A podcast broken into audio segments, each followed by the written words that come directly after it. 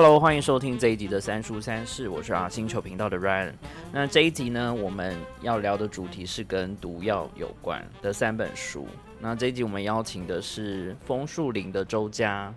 Hello，各位听众朋友好，Ryan 好。好，那首先第一本呢，我们要先聊的是黑魔法。那这个作家是叫色泽龙彦，想请周家先介绍一下这本《黑魔法手帖》。好的，那首先先介绍一下，就是今天讲的《黑魔法手帖》与《毒药手帖》这两本书，嗯都是源自于色泽龙彦的作品。那我们为了色泽龙彦呢，有建立一个书系，叫做《二之华》。色泽龙彦他写书的内容大体上都会像是以法国为主的，然后一个小主题的历史小故事，就是嗯有一种。嗯，推理故事的感觉为题材的。那第一本这个黑魔法手帖呢，就是顾名思义，就是在讲很多黑魔法相关的故事。那时间会落在是法国中世纪嗯的资讯，然后里面会有讲到各式各样，像是塔罗牌呀、嗯占星占星，然后恶魔，嗯各式各样的恶魔的内容。这些其实是因为色泽他懂法文嘛，是，所以他就是特别去找了这些相关的资讯来整理。那想先问周家，就说，哎、你们为什么当初会有一个这个书系的出版的想法？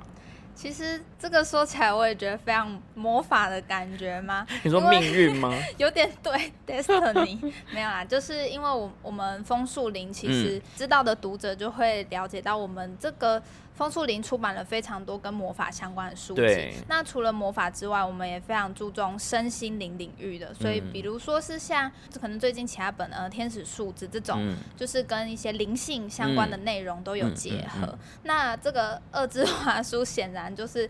比较偏向黑暗的那个有一个对照对比的感觉。第一个是想要跳脱，就是呃身心灵良善的这一块，然后去研究一下呃可能人性嗯阴暗的那一部分。但是另一个原因是因为呢，这个色走龙焰它虽然在归类上应该是比较文学的，或是翻译文学的那个面向。对啊，那刚好因为这一本《黑魔法手帖》嗯。里面是真的讲到很多魔法的史料，嗯。也不是说真真的魔法史，嗯。可是是讲到很多呃法国古籍里面会提到的魔法学术等等，所以就是在跟公司讨论之后呢，我们觉得说，哎、它可以先。把这个去跟我们的魔法客群做结合，然后再带到其他主题的文学书籍，嗯。所以才开始制作这个书系。我觉得这个书系我自己是还蛮喜欢，因为是。我反而是因为这个书系开始认识到你们的出版社。哦，，非常荣幸。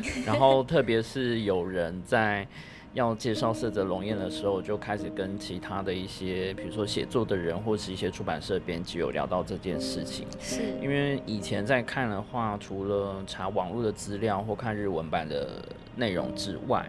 有发现就是有一些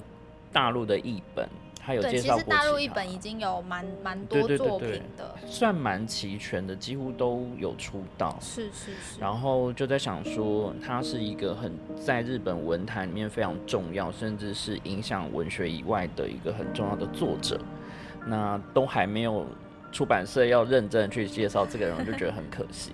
对，其实其实也是因为我之前有当过一阵子书店店员，然后嗯，就是在那个时候找到哎八方八方出版的一套就是呃少女小说选集，嗯。那个时候我才就认识色泽这位作者。但是我发现他们的作品都已经很早期，可能两千零七年左右的时间，那就在这样子几乎十年间都没有嗯再有他的、呃繁体版问世，我自己会觉得非常可惜。这样，所以就所以才跟会公司 对，就跟公司大力推荐这个作者这样子，然后我还一直强调哦，他是三岛由纪夫的朋友 什么的。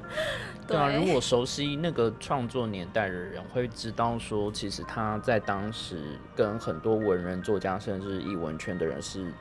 往来甚密。是啊，你如果是呃喜欢设计的，嗯嗯像嗯是横尾宗泽，你也嗯会在他的自传里面看到、呃嗯提到色泽龙彦的内容这样子。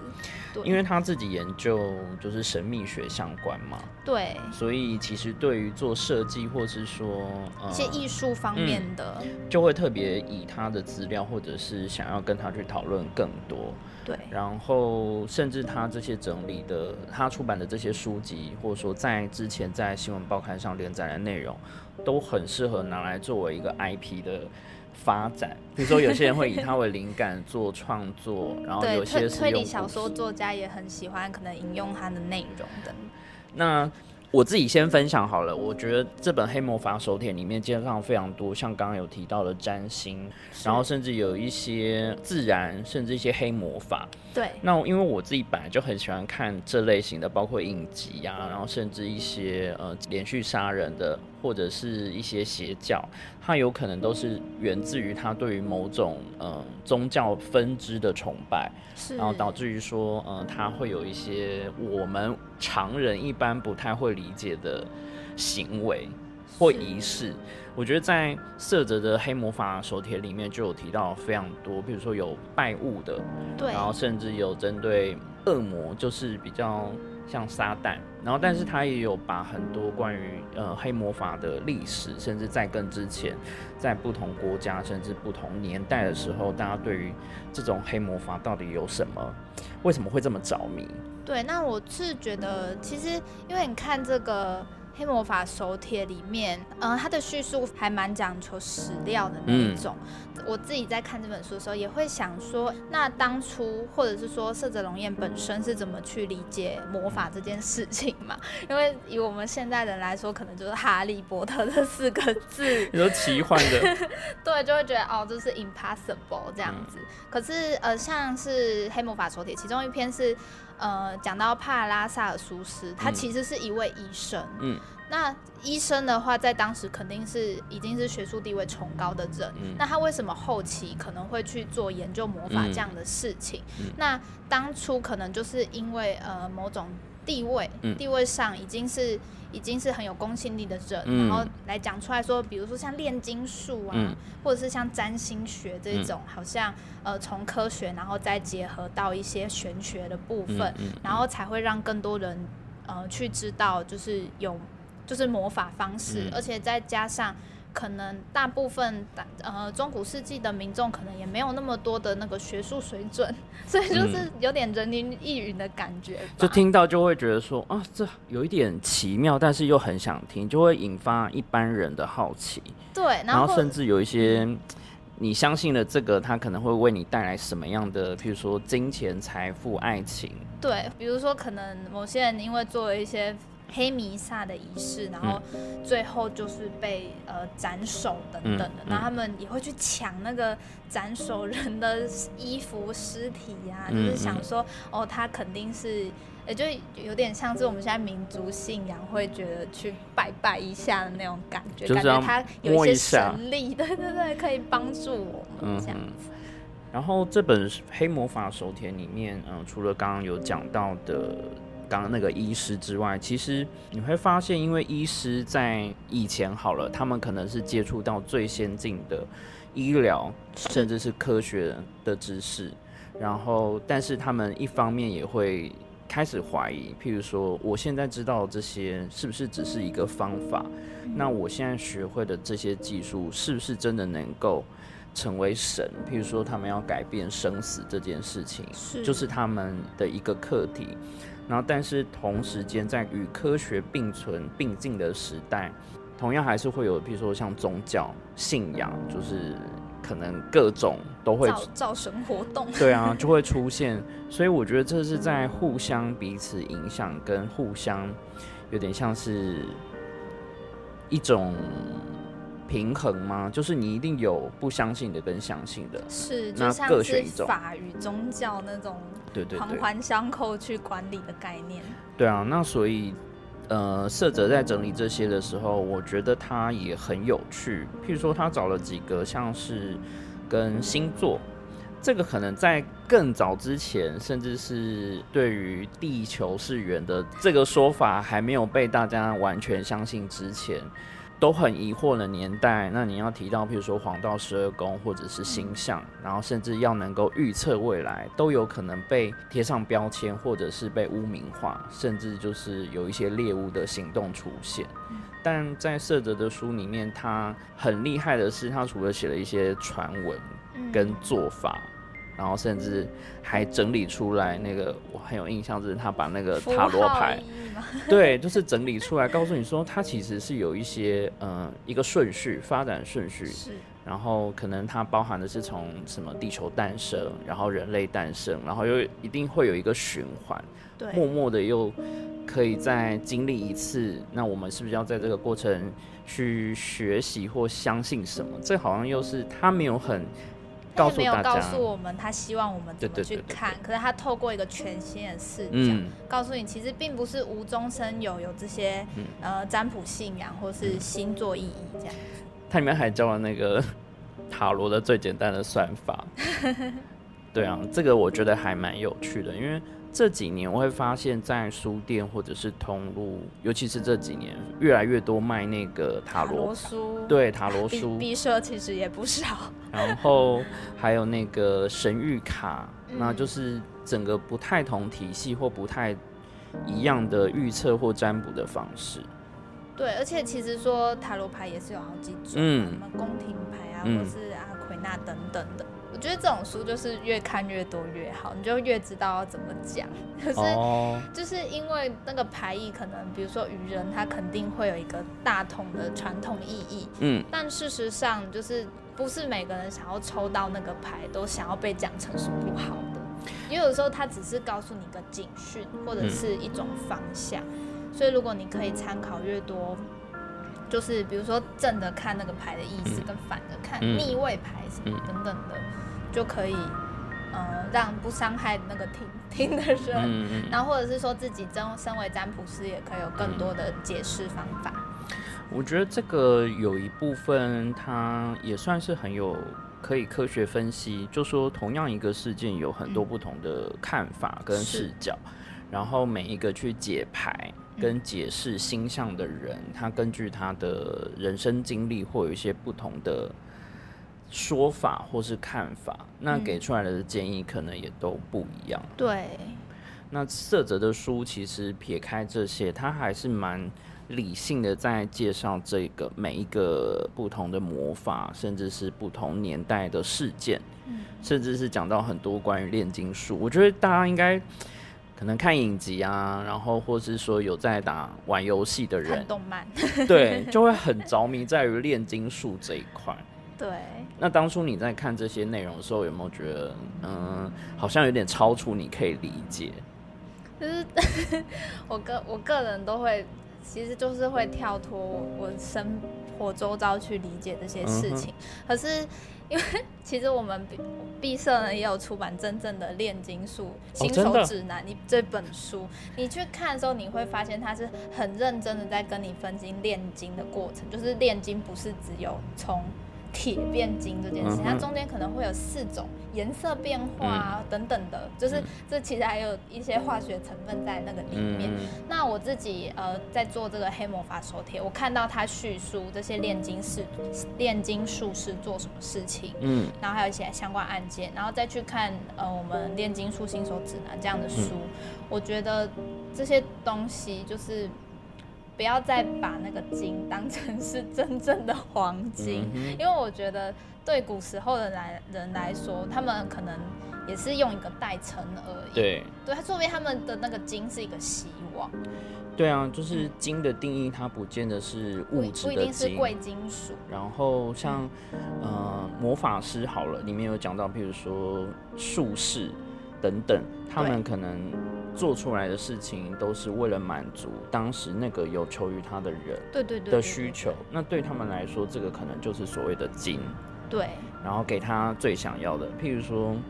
嗯，有讲到一些关于，譬如说验毒啊，或者是一些嗯魔法的物质，譬如说里面最常讲到就是宝石。对。红比如说宝石长生祖母绿 还有那个贤者之石，这也是大家动漫最常提到的东西。但里面他们有，我记得有一个故事是讲说，有个人就是拿了三颗圆圆的石头，对然后但是他本来一开始是白色，对，但是后来经过变化之后，可能会变成不同的物质，但那个不是黄黄金。对，呃，这个故事应该是说他可能一开始卖给那个想要这个觉得是魔法师的人，那结果他最后带回去发现，哎、怎么不魔法了？只是嗯骗人的幻术等等这样嗯子。对，可是我觉得读者在看这个，我我其实也不清楚读者在看到像我们公司出这些魔法书的时候，会不会是真真心很想学会魔法这件事情。嗯，但是因为我还没有学会嘛，所以 还没有魔法。呃，对我还没有具有那个漂浮能力，所以我会我会蛮希望是大家在看这些东西的时候，把它当成是一种心灵炼金，嗯，就是。不管是在看什么嗯书，就是看我们公司的书，或者是其他人的书，那你心里只要有得到那一点的感动，或者嗯是说新的启发，嗯。你觉得好有趣，这个情感它都是经的一部分，这样子。我还蛮喜欢周家刚的这个说法，嗯。就是说你在看这些书的时候，并不是说你刻意想要去模仿，甚至去学会什么，而是是从这些东西截取到一些可以把它练成精的，比如说你当嗯。当成是资讯，因为像书里面提到的这些东西，我发现它有被运用在不同的场合，譬如说小说里面会出现，是，那文学作品里面会出现之外，影视剧甚至漫画里面，它有一些考究，可能就来自于这些，包括什么元素，啊，对对对对对的使用呃，水、风、火等等。对啊，什么太阳啊、土啊、火啊，是，这些都变成是呃某一些你在创作时候很重要的设定。嗯然后另外一个是他介绍了很多生活当中很自然的东西，对，就说水能载舟，亦能覆舟。有些东西你看起来是很珍贵，可是但它可能是有毒；有些看起来不起眼，可是可能会致命。那有一些好吃的，甚至是你没有想过它可以拿来做其他的运用，但是你混合了一定的比例之后，它有可能是帮助。新的化学变化。对啊，比如说可以按助眠，甚至是麻醉，那可能在医学上它又是很重要的一个，比如说用来帮助在手术过程让病人不会那么不舒服的一个嗯，就变成后来的麻醉等等。对啊，所以我觉得用黑魔法作为这个书系的第一本，其实还蛮有趣的，而且特别是封面，封面会觉得很可怕吗？封面我觉得还蛮喜欢的，就是目前我听到大部分有知道这本书的人都很喜欢这个封面。然后当初是怎么找到这个会师？哦，我们是跟这个会师安平一起合嗯作。那其实因为一开始在策划这本书的时候呢，虽然它是根据可能法国古书上的内容，然后集结成了一个黑魔法的作品，嗯，但是我会觉得它其实呃神秘性、推理性很高，嗯。所以我一开始是蛮想要把它当成是推理小说去经营。类型，对对对，所以也那个那一阵子其实参考了非常多其他的推理作品，然后就看到这个安平的可能其他的设计封面，然后我就开始就对他的这个视觉是有这个高度的想象，对对就开始觉得哎，之后书系如果有四五本，然后都是依照这样子的嗯封面的话，应该会很精致，然后也很吸引人的目光。嗯然后黑魔法的封面一开始我就是想要有一个恶魔在正中央这样子。这么大拉拉，直接就就是觉得哦，我就是想要恶魔，对。可是后来有关，就是也在跟公司讨论说，哎，要怎么呈现比较好的时候，又想说，其实因为恶魔这个东西有很已经很多人画过了，嗯。然后也会担心可能如果给他一个非常具体的印象，会让大家误以为好像恶魔都是那个样子。嗯。所以后来在设计这个作品的时候，就有在跟安平讨论说，我希望他的脸或是他的样貌不要那么具体，嗯就希望用一种更模糊的方式去呈现一个嗯恶魔这样。所以他后来给我的这个草图题初稿，对他给我的初稿呢是。一开始是有人脸，但后来我嗯们决定、哦，可能用一个不蒙者，或者是嗯不要用真的恶魔，是用人去带着恶魔角嗯等等的，去想象说，哎、这个封面的人他在想什么，他是谁这样子。嗯。嗯，我觉得这样的封面就是跳脱大家对于恶魔很既定的印象，但是同时又好像有一些理性的知识，比如说里面虽然是讲魔法，但是它里面刚像我们提到的炼金术，它有一些科学跟药学是。的东西存在，然后再来就是关于这些，比如说不同的教派跟信仰到底是如何演变到现在，比如说包括玫瑰十字对，很有名的一些机构。对啊，然后再来就有前面提到的像卡巴拉。对于知识，他们觉得知识是一个很重要的力量，然后他们对语言跟数字非常的着迷，还有特别一些符号，对，嗯所以其实，在封面就有透露很多讯息，它可能是对称，而且它有数字的含义，甚至有意象。比如说里面有讲到一些献祭啊，里面最前面那个猪，觉得好蛮蛮有趣的嘛，就是被恶魔骗了的一个故事。对啊，大家可以去看，就是在第一篇吧，就讲到对这个猪，然后因为他就是遇到了可能比较低等的低阶的恶魔 他，的说法是说，哦，因为这个人他的等级在哪里，所以他嗯能召唤出的恶魔的等大概级也在就是那样哪里。对，然后另外我有印象就是关于刚刚作家在描述那个恶魔的想象的时候，其实。在更早以前，他书里面有写吧，就是拜占庭的那时候，对于恶魔的绘画，其实并不是像我们现在理解的这么恐怖，它可能是更具华丽或是有光，嗯，它是以就是堕落天使的形象去绘制。对对对，那因为某些原因，可能是宗教吧，我们就没有要针对宗教去评论，而是说嗯他想要让人们对于这些东西是惧怕。对，所以再给他赋予一个全新的视觉。嗯，这个其实跟我之前呃读到另外一本书，就是里面有讲到，就是说其实宗教在某种程度上也是利用了人对于未知的事情或对于这些感到惧怕，然后他们为了要加深这些东西，所以会尽量去嗯、很夸张地去形容地狱是长什么样子，是，或者是呃天堂跟地狱的对比。或者是在神曲里面讲到了什么几层等等，就是它会让这些东西越具象，你会对于这个恐惧会越容易去接受，因为对它给你一个很明确的形象。对，然后，但是在呃，比如说魔法或是比较神秘学的部分，它其实有很多都是跟比如说数字有关，跟符号，它有很多的意义跟历史。那它并不全然是所谓很抽象或是很模糊的说法，好像嗯哎、诶你随便弄一弄就可以召唤出什么，好像也不是这样。再来，因为里面有提到一些关于毒药的东西，所以这也跟我们这一次的主题有关，所以我想要带到第二本书。是。那第二本《毒药手帖》呢，它的这种奇幻成分再稍少一点，但是以现代的观点来看，嗯、中古法国的一些毒杀意识还是蛮新奇的。这本书一样是呃大概十几篇集结而成的一些毒药故事，里面就是会讲到可能罗马宫廷里面呃可能用宫廷剧，对，真的是真的就是宫廷剧用毒药啊杀来杀去等等，然后在法国路易十四时期也有一个很重要的叫做呃毒药事件，那它嗯。是可能因为一次性的奇怪的毒药事件，然后就发现哎这个其实这个还有很多。对，其实有更更多接二连三在同时期产生的一个巴黎嗯毒杀案件，然后死了好好几个、呃嗯宫廷贵族里面的人，然后再带到哎、诶其实是这个中间可能有一些呃所谓的女巫啊从中作梗这样嗯子。对，所以都是一些根据法国古籍来的一些奇异的历史故事。那里面好像也有一些是，比如说传闻，是，就说，嗯，他有可能是因为某些原因，比如说他下毒，他一定要去找卖毒给他的人，然后卖毒给他的人是如何拿到这些毒药，就说这些东西他都陆续有一些交代。对，包括像是砒霜，以前是不是砒霜很容易得手，或者说其实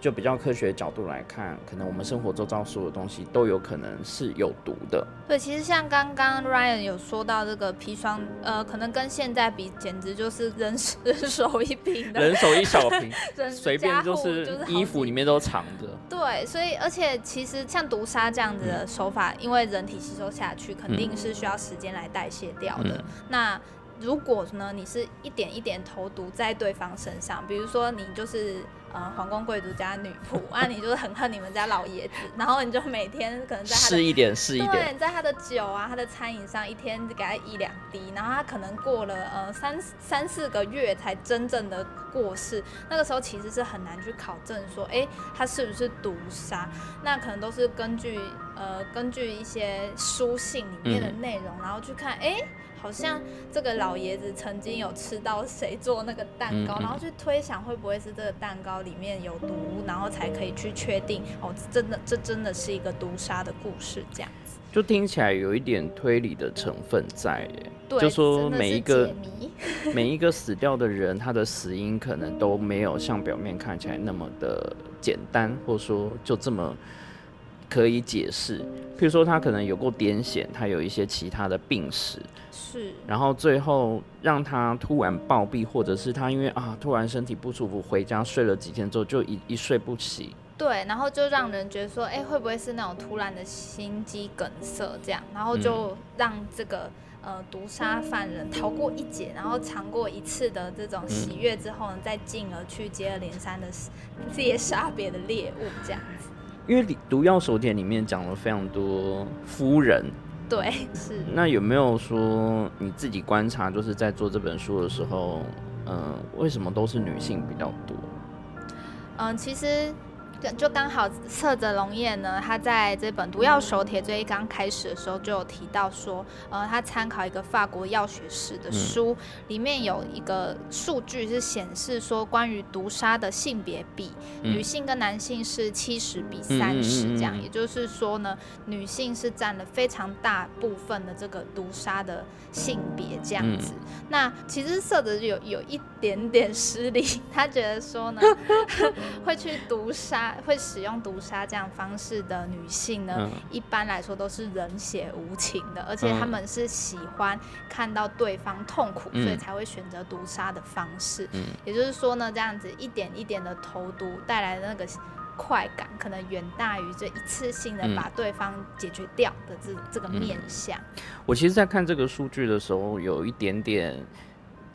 觉得认同，小认同，然后我也觉得很有趣，又很想笑。就说，嗯、即便数据是这样讲，那也不确定他所谓就是调查的范围多大，然后有点像是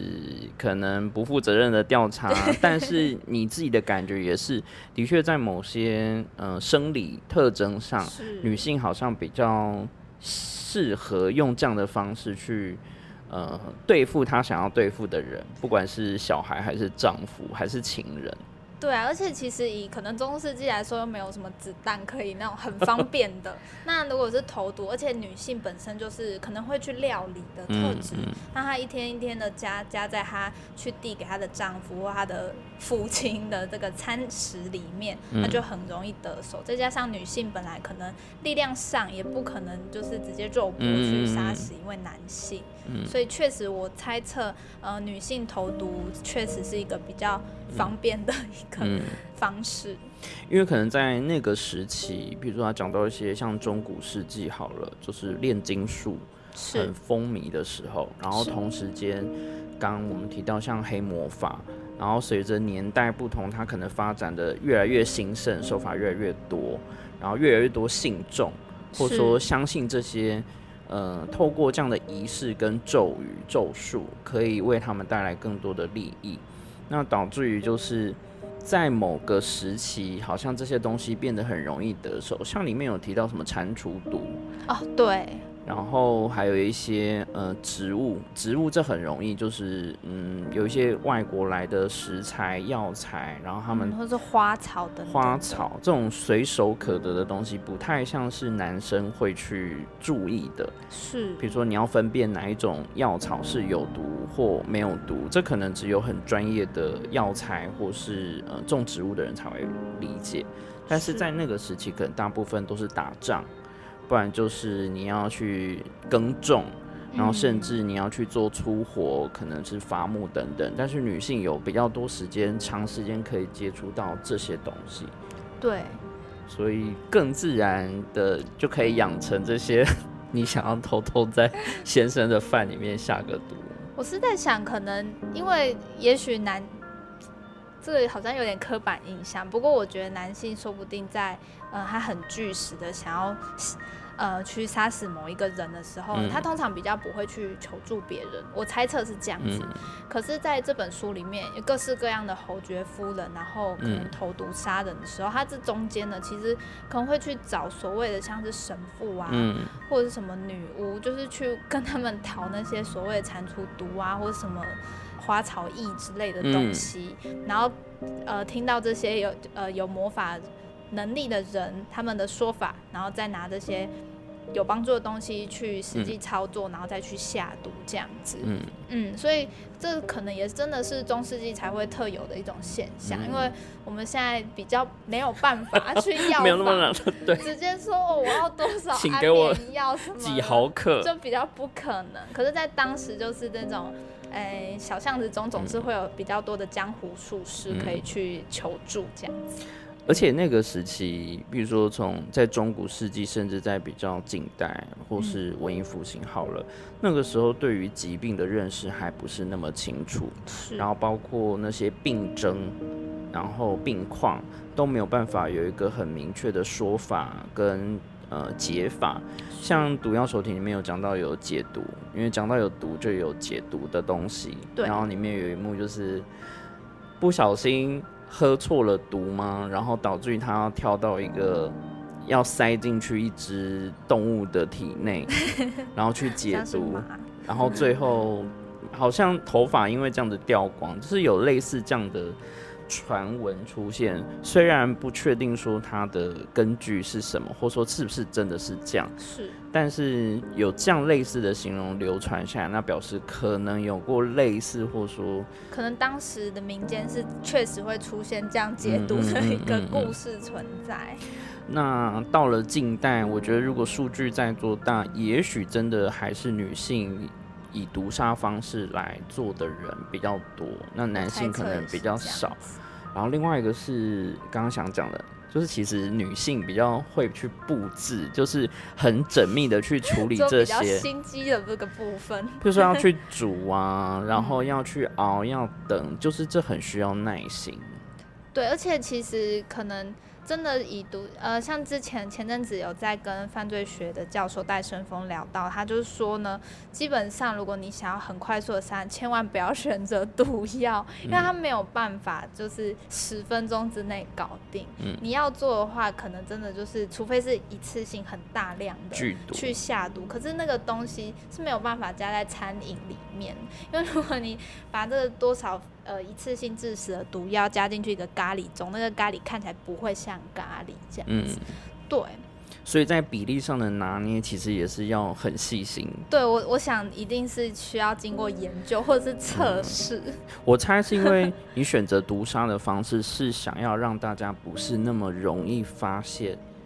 对你的手法。而且也很难实际上去推测这个下毒的时间，因为里面有讲说，嗯，像砒霜好了，虽然我们一直都在好像围绕在这边，但它的确就是毒药之王嘛。对。那你不管是过去的历史，或者是现在的小说里面，大家都很喜欢用砒霜、氰化物，然后去作为下毒的一个媒介。是。那但是。我们可能生活周遭里面就会有含类似这样的有毒的化学物质存在。嗯嗯。那但是因为我们现在的检验方式比较进步，是，可能可以 DNA 也可以检验出来，就可以。嗯，我记得就是有一段一直在讨论说，究竟他体内的砒霜的含量，他好像举了两个案例。对，一个案例是只有不到几毫克，但是有一个是。大大的超过，就是他肯定是被砒霜毒死的，可是他的尸体的周遭，包括土壤是没有验出砒霜。对。然后另外一个案例反而是他的什么土壤跟什么东西可能都含有一点微量的砒霜，可是他最后是不是真的被砒霜下毒毒死的不确定。对，因为它因为在那个年代，可能真的砒霜就是蛮蛮好 蛮好吃到的，所以也不一定真的是因为一次性这个呃女性下毒，然后导致死亡，也不一定，有可能真的是她在日常环境中呢，然后就或者那个土壤嗯。里面的砒霜融入了它的那个腐烂的尸体，也是有嗯可能的。对对对，然后到了现在，因为检验，比如说我们看一些 CSI 的影集哈，里面有非常呃可以针对你的吃的东西跟皮肤，可能可以推测到多非常精准的地步。对，可能他就是可以用他胃里面残留的东西去看他是在前几小时过世的。然后像刚刚讲的这一些，在毒药手帖里面，其实都还蛮分门别类的去介绍各种下毒的方式，然后包括史上有哪些人谣传，我觉得就是。因为我们没有经过那个年代，可是他讲的这些好像真的被推测起来有一些阴谋论，譬如说，为什么靠近这个女生的人，好像每个男生没多久就死掉，对，然后我记得里面有个案例，好像是讲说她嫁给了某一个先生，然后但是呃，先是妈妈被毒死，嗯，然后再来就是她又连续嫁给不同的男生，对，然后就接二连三，他的情人呐、他的兄弟呀、就开始过世了。都是在那种就是非自然死亡的状态之下。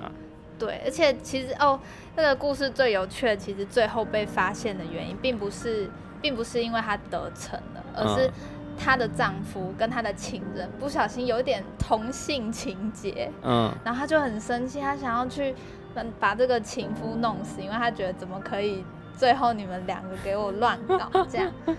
但是呢，那个情夫本本来就是帮助这个夫人投毒的一个重要人物，所以他自己有自己的解毒剂。嗯，所以才因为这样子，才导致呃他去上那个审判法法庭，然后最后被烧死了这样子。对，所以里面其实还蛮多这种真实的事件。就是感觉上也也许真的因为经过审判，嗯所以可能这整件事情呢是真的有存在过这个中世纪的。因为像这两本书虽然被分类在日本文学，对可是像我们刚刚在开录之前跟周佳有聊到，就是其实像我自己会把它把把它当成像是犯罪案件嗯、或是跟非虚构非虚构写作等等。的类型嗯去看。然后，不过我觉得用这样的类型的封面去设计，的确会比较容易让大家对于这本书或是内容是有兴趣，因为是色者对于台湾读者来说可能有一点陌生，对，所以当初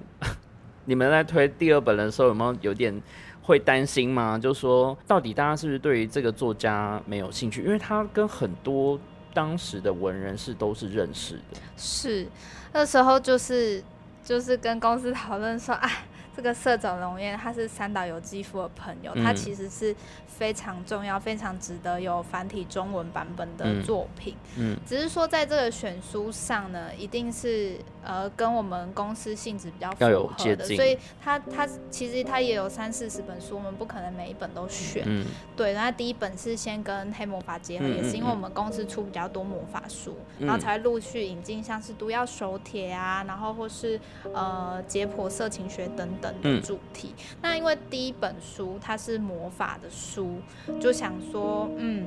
我们就是找一些比较文学类别的人来帮我们做推荐。那但是第二本毒药呢，我们就是找了比较多像是植物，嗯。或者是社会类型，嗯。或者是犯罪类型的人来去呃嗯。协助推荐这一本书，这样、嗯。就是可能还是会根据色泽龙彦他写作的题材，然后再去延伸看要怎么让读者知道这一本书。因为我觉得从这两本书可以接触得到的受众或者是推荐的人，其实范围还蛮广的。是。是是就是是。它跨了文学，那可能药学，那可能历史也有一点，历史有。对，然后植物好像也有一点。然后因为前一本在讲黑魔法的时候，他有讲了一些神学跟哲学，对甚至是占星，就是还有天文，对，所以其实有点像是。我觉得是集很多知识的大成的一个作家，是，就说如果像日本是有出他的全集嘛，对对对对，就说包括他后来的一些创作，或说或者他去写其他人的书评，也集结成一本他的书评的书。我觉得他就是从他自己读完的东西，然后再切一个有趣的角度，然后才会建构出他很有特色的一个写作风格，进而影响到一些当时可能没有读过范文，或是对于读过法文，但是没有去把这些归类整理的人，嗯嗯，就是影响还蛮大。包括像那个四山修斯，是，对啊，就是大家，呃，有对于名的导演跟诗人，在那个时期，你会发现其实彼此是有受到一些影响的。然后有一些小作家可能也是看了色泽的书之后，开始有更多创作的想法，把这些设定放到他的小说创作里面去。然后第三本呢，要来聊一本，我觉得可以回应到周家他们家前面两本书的有趣的书，叫做《东洋恶女十二名录》。好，然后它的作者是剑山。是。那我稍微介绍一下，就是。这一本呢，其实它是收集了比较多昭和时期的社会事件，那主要是以十二个呃女加害者，那里面对啊，然后里面有各种不同的杀人的手法，然后各种不同的年龄，最小的是大概小学六年级，然后最大的呢，大概就是 有点像婆婆阿姨的年纪，阿妈，对。然后各种职业都有。想先问周家，你当初为什么会注意到这本书？虽然我选了这本书，其实因为这个《东洋恶女十二名录》比那个我们的《毒药手帖》在更早上市。嗯，那在这前后，我也是会一直去看，比如说其呃特殊历史的书籍这样。然后我就在书店逛到这一本作品，然后就发现，哎，这个封面，这跟我们的这个封面调性实在是蛮像。然后一看发现，哎，果然也是我们的对会者，同样的会者安平。呃，替这个《东洋二女十二名录》画封面这样子，然后又想说里面来看一下这个重点，然后就是哎有毒杀案件呐，然后什么各式各样美魔女这样，我就觉得哎，这跟我们色泽其实好像可以结合在一起。所以读完你有觉得很开心，说哇塞，这也太符合了吧？我觉得很开心，而且很巧，真的是蛮近的时间点一起出这样子类型的书。而且我我有注意到说，因为这个《东洋二女十二名录》呢，它的时间点是在昭和之后，也就是说还蛮近代日本的。那色泽它的内容，它是讲法国古典，然后可能在毒药最后一点点有讲到一些呃，可能嗯近代近代日本的一些毒杀案。那我觉得这个《东洋二女十二名录》就很可以衔接到毒药手帖之后的这样子的时间线。哎，我反而是。可以衔接到比较前面，就是嗯，东洋二女里面有第一篇是写在明治，然后明治的时期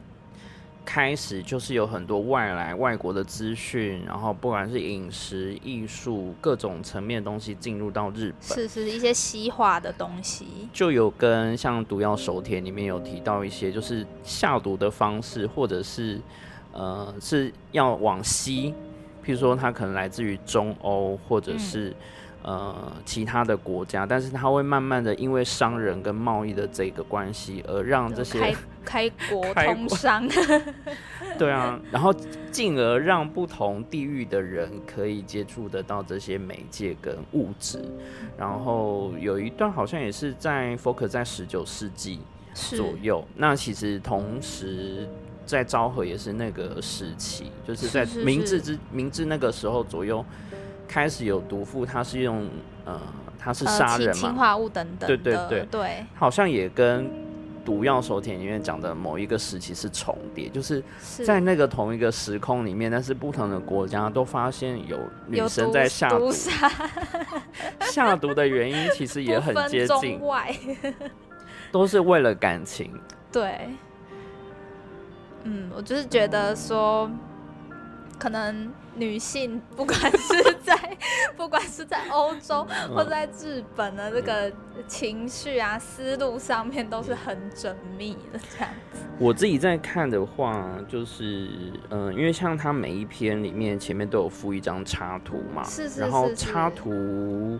特别就是有去把每个故事的重点，比如说它是用什么工具。然后跟用什么东西，比如说有的是用刀，有的是用烹煮，可是也有几个是比较有趣，是用下毒。对我那个时候在看那个毒馒头的毒馒头事件的时候，因为跟我们毒药手帖比较像哦，我就先看那一张，我就看哎那个扉页下面那个黑黑的球是什么？嗯，我觉得哦，原来最后是就是毒馒头这样子。那一篇的话，我自己印象也很深，就是当我在看的时候，就说他其实下毒是有一段很长时间的酝酿，是。因为他很可怜，他就是要去帮他的先生，就是有点像其实他自己也是有点，因因为要为了辅助先生，所以他放弃了他的一个女性职场的生涯的感觉。他放弃自己个人私生活，但是又要拼命的从医赚钱去养他先生，对，供他上学，然后等到他可以独立开业之后，又遭到了背叛，就是他喜欢上别人。而且很荒谬，就是一开始其实是男生穷追不舍，就是要跟他求婚，而且女生对他没有什么兴趣，他还跑去人家家里面去跟对方的父母，就是说你们要把女儿嫁给我。对。但是因为这些累积啊，所有东西都是由爱生恨，嗯。然后特别是刚刚提到下毒的手法，就是他在毒馒头，他还选的就是。那个青跟馒头，感觉对，因为他是给他一整盒馒头吧，然后但是其实，在那个办公室，好像她的丈夫是有分给其他的人的。他是一整盒，然后他选了这个馒头，有一部分也是考虑到，我觉得跟毒药手天很像，就是他因为是医生，很容易接触得到不同的菌，对，然后他要拿来作为菌的培养，其实就是不要被发现菌会有。白白的东西，是是是，所以他就选了青跟馒头是白色，但是他要送的时候又不可能直接啊，我送你两个，一定是有点像礼盒一样的方式，那每一颗里面都有毒，只是他原本是希望是他先生吃到，那没想到就是他分给了他的弟弟、同事、同事等等的，然后结果他自己没有怎么样，反而是周边的因为吃了这个东西。就死掉，死的他没有计算到会有这样子的插曲。对啊，这个就没有办法说啊，就是像《毒药手田》里面的很多伯爵夫人，她是可以偷偷在先生里面的东西去去加一点毒药，是，然后让他身体开始慢慢可能衰败，然后体力变很差之类的。我可能刚刚我们说这位呃教授先生，他没有在饮酒的习惯，比较不方便在酒里面下毒。但我觉得饮品说不定会比食物来的更容易一些。那另外一个就是，像里面有提到几个毒杀，除了毒馒头，另外就是有用氰化物，还有一些是，比如说用烧炭。嗯，应该是说他都去专门找年纪比较大的男生接近。啊，对，然后如果年纪比较大，照理说就是要照顾，就比较好下像是药等等的东西。对啊，就是可能年纪大的男生就是很少会遇到说比较亲切的女性，然后来去关心问候，但是这些人可能是独居，所以其实周遭的人不见得。知道他实际的，或者是说，如果最后真的其实是被弄死，但是邻居也不好说他是因为老 正常过世的，还是因为他杀的关系。那除了毒馒头那一篇，你有哪一篇？你印象比较深刻。这还有一个就是，不是我觉得，我觉得非常奇怪，就是有的时候我不确定是不是日日本人的一些性格，但是我发现像加苗以及这本书另外有讲到那个阿布定，嗯，呃，他们都就是在报章媒体上应该都是恶女恶女的状况嘛，就是很恐怖啊什么。到最后，他们在监狱里面的时候，都有很多那种爱慕的信过去寄给他们，就表示很多人对他们是很崇拜。然后我就一直在想，嗯，为什么会有这么反差大的？对，是因为他们是漂亮这关系呢，还是说他们做了其他人不敢做的事情，然后得到了很多人支持，这样？因为像如果你去 Google，我们会发现他入狱的时候是很胖的，就其实还好，没有到超级漂亮，对对对。然后在部落格的年代，他有开始写自己的美食的部落格，是是是，他好像喜欢吃甜点什么的。然后因为那个时候的手机拍照技术，或者说她的呃画质还没有很好，所以他会取角度，看起来都不是他，可是。如果你是被约出去的男生，遇到这样的女生，通常都会觉得说啊，你怎么差这么差这么多？可是你后来再去 Google，或者说你在网络再查更多资讯，你会发现其实佳苗的说话方式是很温柔的，然后再就是她的文笔很好，就是她的字也很漂亮，那以至于说你其实会对这样的人没有戒心，嗯然后他也没有说真的表现出极大的恶意，就是说我一开始就想把你杀掉的这种。是他还是每天过着他想要的过的生活，跟假装一个身份。比如说，他可能会是假装他是一个钢琴家，然后去学贤淑的嗯感觉，学甜点、做甜点，这看起来就是一个很上进的人。虽然他有一点福态，嗯，但好像又会觉得说好跟他是一个不错的太太。嗯嗯嗯嗯，所以那一段，呃，这样讲起来也还蛮荒谬。就是既然到了被关起来，还有人想要跟他结婚，对呀、而且他事实上是真的出狱之后马上就有嗯嗯嗯。再婚的状况。另外一个延续刚刚周家提到印象深刻，我最后一则就是那个毒咖里达对对对对对，这个事件，到这两年还在有新的消息出现。哦，真的我？不知道你有没有发现，就是他其实还有后续。林真须美就是被关进去嘛，她就是怀疑下毒，然后她有小孩，就是有女儿跟儿子。是那因为妈妈被关的原因，所以这两个小孩就是要被人家收养。可是因为年纪还小，所以他们必须要改名字。是，然后这几年他的儿子突然就是在 Twitter 上面开了一个账号，嗯就是他要替他妈妈申诉，就说他相信他妈妈没有下毒去杀害人，嗯所以嗯他就是邀请了很多媒体，或者说他去找了非常多的资料，想要去帮妈妈做平反。然后可是，在那个过程中，突然去年爆出一个事件，就是他的女儿嗯，就是新闻突然有一则新闻是报道，他的女儿是带着三岁还五岁的女女儿，嗯，也就是跳桥。女儿跟他的孙女嗯，就是从桥上跳投海自杀。是，然后，但是在这个之前呢，大女儿送到医院死掉之后没多久，发现嗯这个妈妈又带了更小的女小朋儿，友自自杀，对，是，然后更离奇的是，她的女儿的前夫也曾经自杀过。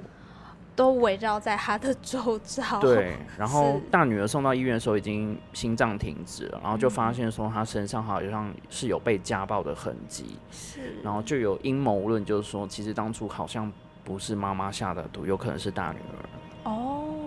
就说年纪很小，但他可能就是放了什么东西，但是因为真的太害怕了，有可能是不小心为之，但是也没有办法承认。对，这就是在推特上的阴谋论。哎那我觉得这个事情很可以结合到，哎、应该去年有个日剧，就是极高有里主主演的，嗯叫做《最爱的日剧》。对对对对对，对，就是好像都是可能因为不小心下了毒，但是又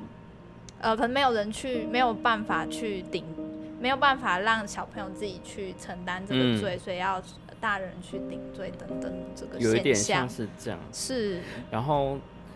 林真须美的儿子就意外的才知道说，呃，他妹妹跳海自杀。嗯然后因为他们是分开，就是平常都没有来往。自从妈妈入狱之后，就是从此不相往来，可能偶尔还会有，以前还会有联络，但是因为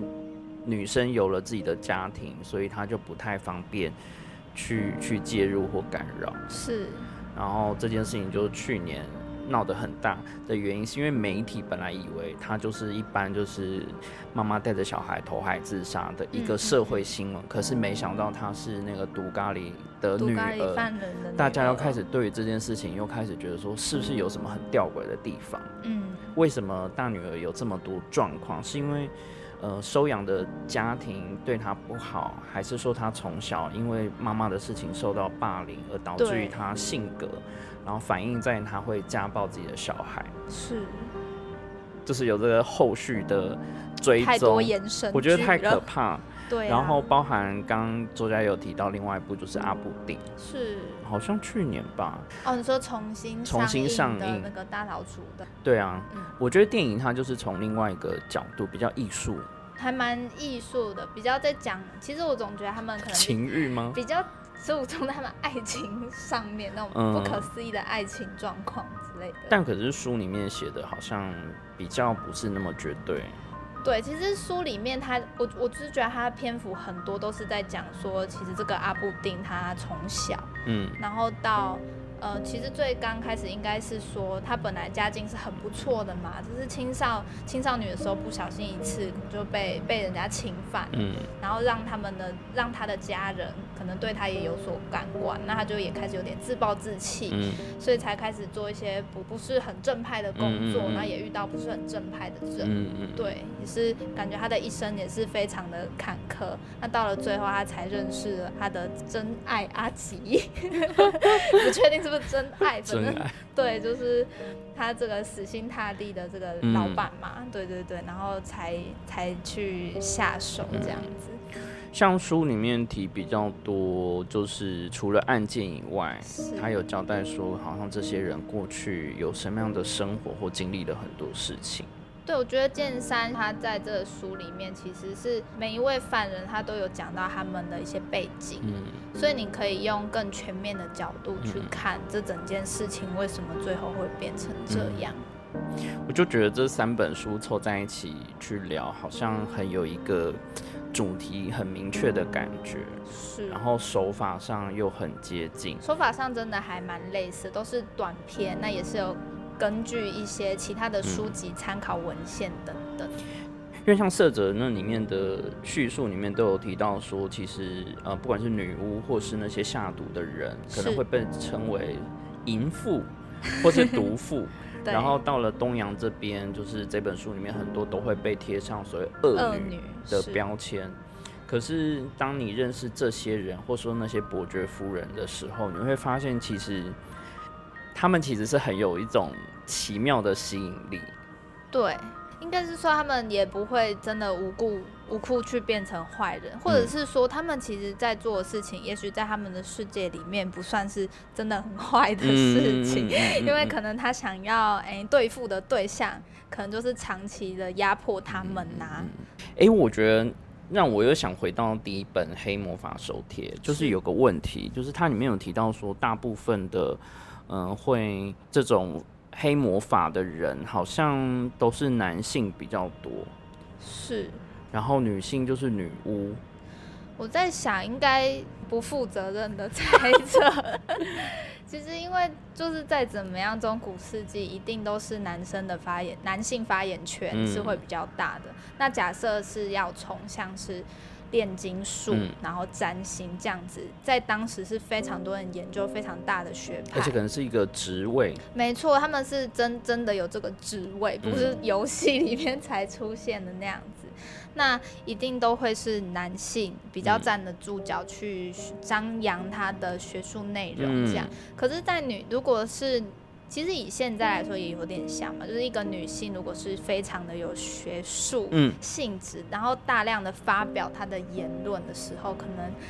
也许呃像男性就这样南方术士，可能就会嗯觉得有有一点点被侵犯到，嗯，然后就可能会用一种比较污名化的方式去说这个人是女巫，她嗯。造谣，她想要散播黑魔法嗯。这样子。因为像我自己在想说，为什么没有那么多所谓呃邪教或者是宗教相信神秘学或是专研黑魔法的